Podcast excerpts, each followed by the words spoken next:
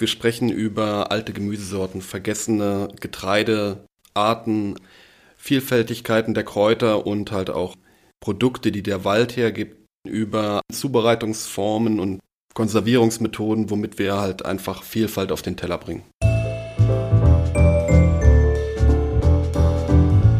Wellness Podcast. Be well and enjoy. Herzlich willkommen zum Wellness Podcast. Ich bin Wipke Metzger und heute spreche ich mit Daniel Schöfisch aus der Seezeit Lodge über alte Vielfalt in der modernen Küche. Regionalität ist im Trend. Immer mehr von uns greifen gerne zu Produkten aus der Region. Hier in der Seezeit Lodge geht das Ganze noch einen Schritt weiter. Es werden nämlich nicht nur aktuell in der Region angebaute Lebensmittel verwendet, sondern auch alte regionale Produkte, die teilweise fast in Vergessenheit geraten sind.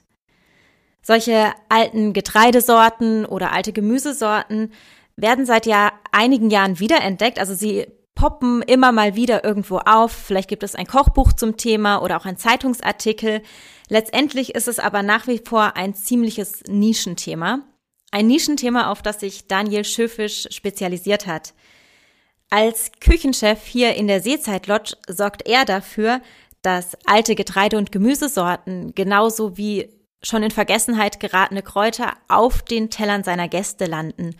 Und mich interessiert jetzt vor allen Dingen erst einmal, wie es dazu gekommen ist. Herr Schöfisch, was macht denn für Sie den Reiz daran aus, diese alten Produkte zu verwenden?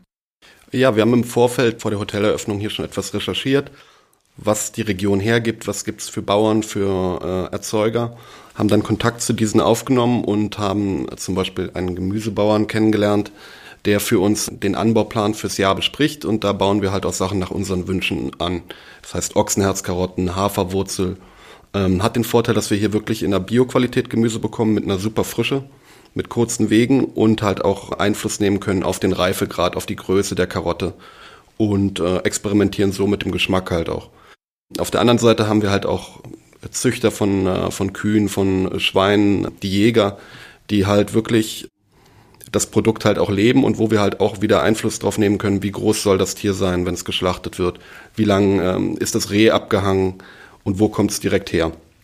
Ja, wir haben wirklich die kurzen Wege, was halt auch dann praktisch macht, wenn wir vielleicht mal Engpässe haben. Also wir brauchen vielleicht noch mal Milch, wir brauchen vielleicht noch mal Gemüse. Dann fährt man schnell dorthin und kann sich das halt auch noch mal besorgen. Auf der anderen Seite können wir halt auch mit den Produkten experimentieren, was halt jetzt ähm, zum Beispiel Milchbauern betrifft, wo wir halt mit äh, Milchkühen arbeiten, die dann nach ihrem Leben, was halt um einiges länger ist als das einer regulären Schlachtkuh, das Fleisch nochmal separat abhängen, reifen und dann halt ähm, dem Tier nochmal eine andere Bühne bieten. Also nicht nur die Salami nachher, sondern halt ein schönes Steak zum Beispiel.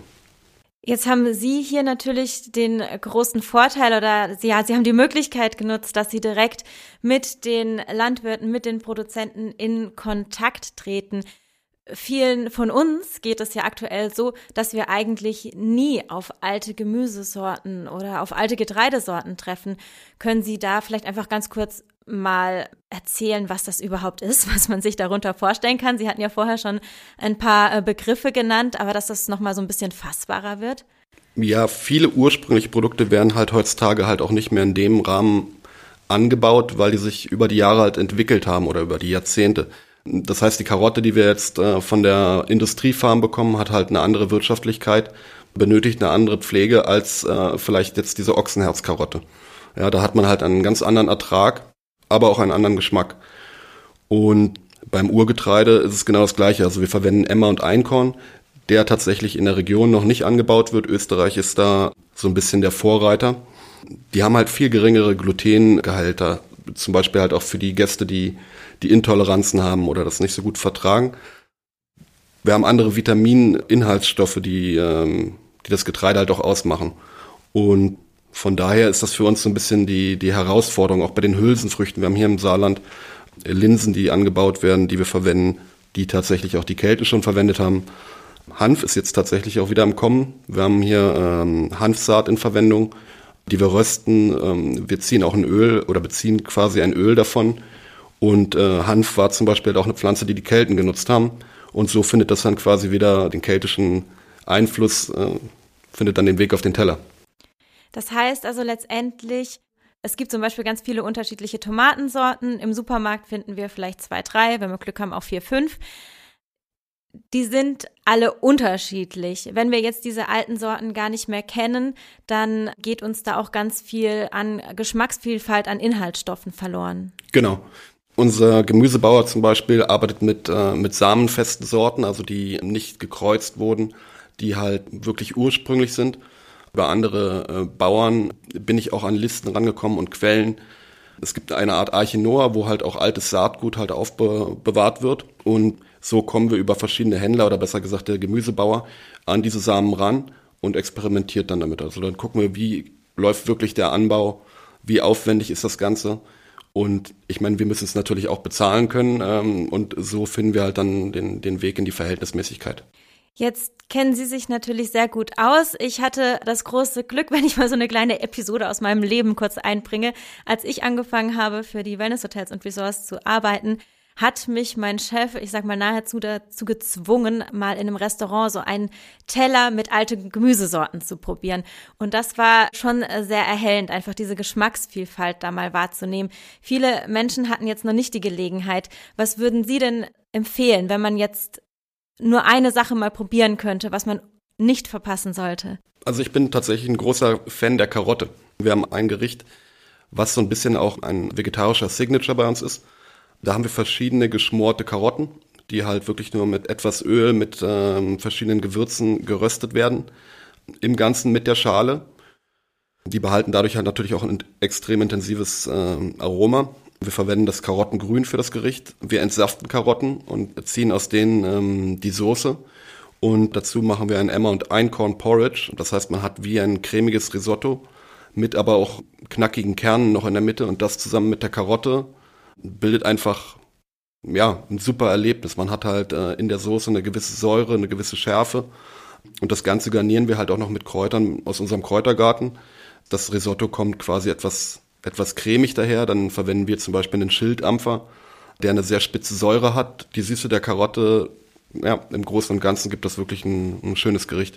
Ich muss jetzt aber direkt nachfragen, weil bei Karotte, da habe ich das Bild von dieser einen orangenen, ja, Karotte halt im Kopf. Sie haben gesagt, Sie legen da verschiedene Karotten auf den Teller. Wie, wie viele sind denn das konkret und wie sieht das optisch aus? Es sind zwischen vier, ja, drei und vier verschiedene Sorten. Ähm, plus die Karottensorte, die wir entsaften. Wir haben ähm, eine orangene oder je nachdem wie die Saison ist, machen wir auch eine lila Soße dazu. Wir haben eine lila Karotte, wir haben eine lila ähm, orangene Karotte, eine gelbe und je nachdem wie die Ernte gerade sind, nehmen wir dann vielleicht auch eine Ochsenherzkarotte dabei. Also die sieht halt zum Beispiel so aus wie diese Bugs Bunny Karotte. ähm, ja. Und die schmecken auch alle unterschiedlich. Die schmecken auch unterschiedlicher. Jetzt haben Sie es gerade schon so in einem Nebensatz erwähnt, dass Sie einen Kräutergarten hier haben. Sie beziehen ja tatsächlich nicht nur von den Landwirten hier in der Region, sondern bauen auch selber an. Wie sieht das aus? Genau, also wir haben den Kräutergarten, um unseren Gästen halt auch zu zeigen, was, was ist möglich und um halt auch eine gewisse Auswahl zu haben mit, mit Kräutern, die man jetzt nicht an, an jeder Ecke kaufen kann. Wir haben teilweise recht ausgefallene Kräuter bei uns im Garten, aber auch Kräuter, die die Kelten schon verwendet haben, womit wir halt wieder ein bisschen in unser Hotelkonzept einspielen wollen und ähm, erklären dann zum Beispiel halt auch die Verwendung. Also wir haben zum Teil halt auch Wermut dabei. Wermut ist jetzt nicht unbedingt essbar, also so direkt als Kraut, aber es ist einfach nur, um den Gästen zu zeigen, dass die Kelten haben es zum Beispiel verwendet ähm, in anderer Form, so sieht's aus, so schmeckt das. Kann man dann wahrscheinlich in der Bar auch einsetzen, oder? Äh, genau. Also unser, unser Gin ist tatsächlich auch mit Kräutern aus dem Kräutergarten ähm, aromatisiert. Wenn ich jetzt als Gast bei Ihnen äh, sage, oh, das interessiert mich total, was habe ich da für Möglichkeiten? Darf ich einfach mal in die Küche gucken, im Kräutergarten spazieren gehen oder? Ähm? ähm wir machen wöchentlich ähm, bei uns im Aktivprogramm auch Führungen mit den Gästen im Kräutergarten oder die Gäste sprechen uns an, wenn wir täglich da drin sind und ähm, vor dem Abendservice oder vor dem Mittagsservice Kräuter ernten. Und dann sind wir halt immer bereit dafür, halt, halt kurz ein bisschen was zu erklären und den Gästen halt auch was abzupflücken. Die Gäste sollen probieren, die sollen riechen, die sollen es selbst erfahren.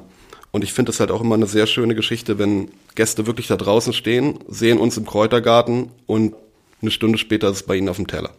Und auch die Kommunikation zum Gast ist halt wirklich super, dass wir halt die Sachen, die wir uns da gedacht haben, erklären können. Eine Ecke weiter steht unser Bienenschaukasten, also da können die Gäste auch gerne reingucken. Ähm, ja. Sie haben auch Bienen? Wir haben auch Bienen. Wir haben zehn Völker und ein, äh, ein Schauvolk. Also das heißt, da kann man den Kasten auch aufklappen, reingucken und sehen, was die Bienen denn da so machen. Sehr spannend. Ich würde trotzdem noch einmal ganz kurz bei den Kräutern bleiben, weil es da einfach, zumindest für mich persönlich, so viele Begriffe und Kräuter gibt, die ich noch nie gehört habe. Wenn es den einen Tipp gibt, was aus Ihrer Sicht das am meisten unterschätzte Kraut ist, wo Sie sagen, so das ist irgendwas, das kennt kein Mensch und ist eigentlich so toll in der Küche einsetzbar. Was wäre das? Ja, da gibt's einige. Also ich bin ein großer Fan zum Beispiel von Pfefferkraut. Das kann man halt auch alternativ zu Pfeffer verwenden. Das heißt, wenn Sie jetzt ein gebratenes Stück Fleisch haben oder einen Fisch und dann frisch gehackt das Pfefferkraut da drauf geben, haben Sie da halt so eine leichte Pfeffer-Wasabi-Schärfe dabei. Oder auch ähm, Sauerklee gibt eine super Frische und wenn, wenn Sie jetzt ein Gericht haben mit einer leichten Fettigkeit und nur so ein bisschen Sauerklee noch mit da drauf geben oder halt da drin auch verkochen, haben Sie halt schon wieder eine ganz andere, ein ganz anderes Geschmacksbild mit der Säure. Das heißt, wenn ich mir jetzt auf meiner Fensterbank so einen Mini-Kräutergarten anlegen möchte, was, was mache ich da rein? Die gerade genannten oder vielleicht noch irgendwas anderes? Was tatsächlich sehr gut zu Hause funktioniert, ist ähm, Olivenkraut. Relativ pflegeleicht und bildet halt, ähm, also wenn Sie dran reiben, und dran riechen, riecht's wie grüne Oliven und es schmeckt halt auch so. Also das lässt sich wirklich gut äh, zu Hause ziehen, ist auch etwas ausgefallener und ähm, ja. Sehr spannend auf jeden Fall. Ich würde gern einmal aus dem Kräutergarten rausgehen und mit Ihnen einen kleinen Waldspaziergang machen, weil Sie sagen, wenn ich das richtig verstehe, dass es ja auch im Wald zu jeder Jahreszeit sehr spannende Aromen zu entdecken gibt. Mir fallen da spontan Pilze ein. Finden wir da sonst noch irgendwas? Ja, Pilze ganz klar. Ähm, ist auch für uns ein Thema. Ähm, die lassen wir aber sammeln. Ähm, Aus Sicherheitsgründen, oder? genau. Ähm, wir äh, beziehen einiges aus dem Wald. Also wir gehen im Frühjahr raus, ernten Fichtensprossen, die äh, legen wir ein, kochen Sud daraus. Also es wird dann im Sommer zum Beispiel unser, unser Fichtensorbet, unser Fichtenessig, den wir damit kreieren. Dann ähm, sammeln wir Waldmeister, Bärlauch, verschiedene Wildkräuter. Übers Jahr hinweg halt auch sehr viel vom Holunder. Das heißt, die unreifen Beeren die legen wir als Kapern ein, äh, die Blüten, davon kochen wir Sirup, Essig. Die Beeren werden halt fermentiert bei uns und so haben wir über das ganze Jahr Produkte aus dem Wald, die wir halt mit in unsere Gerichte halt einbeziehen. Die Beeren werden fermentiert, haben Sie jetzt gesagt. Was ist das denn? Ja, wir verwenden so ein bisschen als, äh, als Küchenkonzept halt alte Konservierungsmethoden, die zum Beispiel halt auch die Kelten verwendet haben. Wir ähm, räuchern, wir legen ein, wir fermentieren. Beim Fermentieren ähm, entsteht Milchsäure, also das im nächsten, also man kennt es am besten, denke ich, vom Sauerkraut. Da legen wir verschiedene Geschichten ein. Also Spargel zum Beispiel wird bei uns fermentiert, Kohl, die Holunderbeeren. Das Gute dabei ist, dass sie halt durch die Milchsäure einen ganz anderen Geschmack nochmal erzeugen. Und äh, dieser Geschmack, oder das ist halt das, das sechste Geschmacksbild Umami, weiß nicht, ob Sie es mhm. vielleicht schon mal gehört haben, also was nochmal normal auch in Glutamat enthalten ist, also bildet damit halt auch einen Geschmacksverstärker und gibt halt auch ein ganz anderes Geschmacksbild nochmal zum Gericht. Und durch diese Methoden erzeugen wir halt auch gleichzeitig eine Konservierung. Bei uns halt etwas anders als bei den Kelten. Also wir heben es jetzt nicht zwei Jahre auf äh, oder mehrere Jahre, sondern ähm, über einige Wochen, wo wir das Ganze halt verarbeiten. Aber wir wollen so ein bisschen dieses Thema widerspiegeln, wie hat man das früher gemacht, wie kann man das heute mit einbeziehen. Wir wecken zum Beispiel halt auch ein, aber traditionell wird es in einem Weckglas zum Beispiel gemacht oder in großen Behältnissen. Bei uns, wir, wir setzen es halt in Vakuumbeuteln um. Ich weiß nicht, ob Sie da jetzt was dazu sagen können. Mir ist jetzt nur spontan eingefallen, wenn man über diesen Fermentationsprozess spricht, dass ja zum Beispiel Sauerkraut auch sehr gesund sein soll. Kann man das irgendwie sagen, dass diese Methoden auch gesundheitsförderlich sind? Ähm, klar, Milchsäure ist gut für den Magen und für den Darm. Ne? Es äh, wirkt auch entschlackend. Und auch für das Verhältnis der Bakterien, die sich im Darm befinden, ist halt schon, führt es äh, zum, zum Wohlbefinden. Das heißt, man kann im Prinzip den Genuss und die Geschmacksvielfalt direkt damit verbinden, etwas für die Gesundheit zu tun. Genau, oder auch bei uns in der Bäckerei arbeiten wir mit einer ähm, Langzeitführung bei den Teigen. Ist im Endeffekt auch eine Fermentation. Und das baut das Gluten zum Beispiel ab. Das heißt, äh, für, für Leute, die halt Intoleranzen haben oder halt Gluten nicht ganz so gut vertragen, ist dieses Brot essbar oder es wird halt bekömmlich. Klar, jemand, der jetzt Zöliakie hat, für den ist es kein Thema, aber für Menschen, die Intoleranzen haben, wirklich, ja, eine gute Alternative. Ich nehme jetzt mal an, dass ziemlich viele ihrer Gäste hier auf Geschmacksrichtungen stoßen, die sie da vorher noch nie erlebt haben. Wie reagieren die Gäste darauf? Gefällt das denen?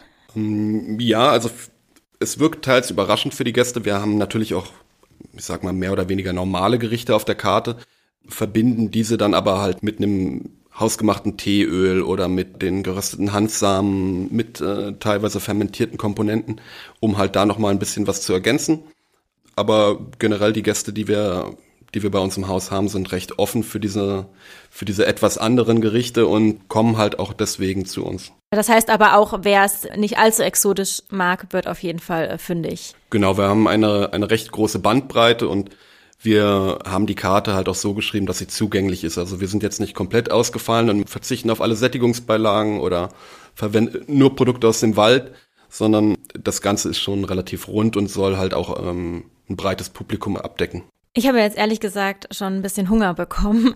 Um jetzt nochmal hier so richtig das Wasser im Mund zusammenlaufen zu lassen. Was ist denn Ihr Lieblingsgericht? Vielleicht auch so mit so einem kleinen keltischen Bezug oder mit äh, diesen alten Produkten oder Methoden? Mm, wir haben ein sehr schönes Fischgericht, was so ein bisschen mein, mein Lieblingsgericht ist. Ähm, da haben wir einen Trester gebeizten Saibling von einem Forellenhof bei uns im, ja, aus dem Umkreis. Den Trester bekommen wir von unseren Winzern. Den haben wir getrocknet, da drin nachher den Fisch gebeizt. Dazu haben wir halt einen Gurken-Kräutersud. Die Kräuter kommen aus unserem Garten. Das Ganze wird noch mit knuspriger Hanfsaat getoppt und wir haben halt ein, ein Teeöl mit dem Apotheker, der uns äh, quasi die, die Kräutertees äh, gemischt hat, erzeugt und das damit halt noch vollendet. Wow, ja, ich sag vielen Dank, guten Appetit. Ich hoffe, jeder hat irgendwas zu essen in der Nähe. Und ja, bis zum nächsten Mal. Tschüss. Das war schon wieder eine Folge vom Wellness Podcast Be Well and Enjoy. Konnten Sie etwas für sich mitnehmen? Dann lassen Sie uns das gerne in den Kommentaren wissen. Wenn Ihnen die Folge gefallen hat, freuen wir uns außerdem über eine positive Bewertung. Und abonnieren Sie den Wellness Podcast am besten jetzt, falls Sie es noch nicht getan haben. So verpassen Sie keine Folge mehr.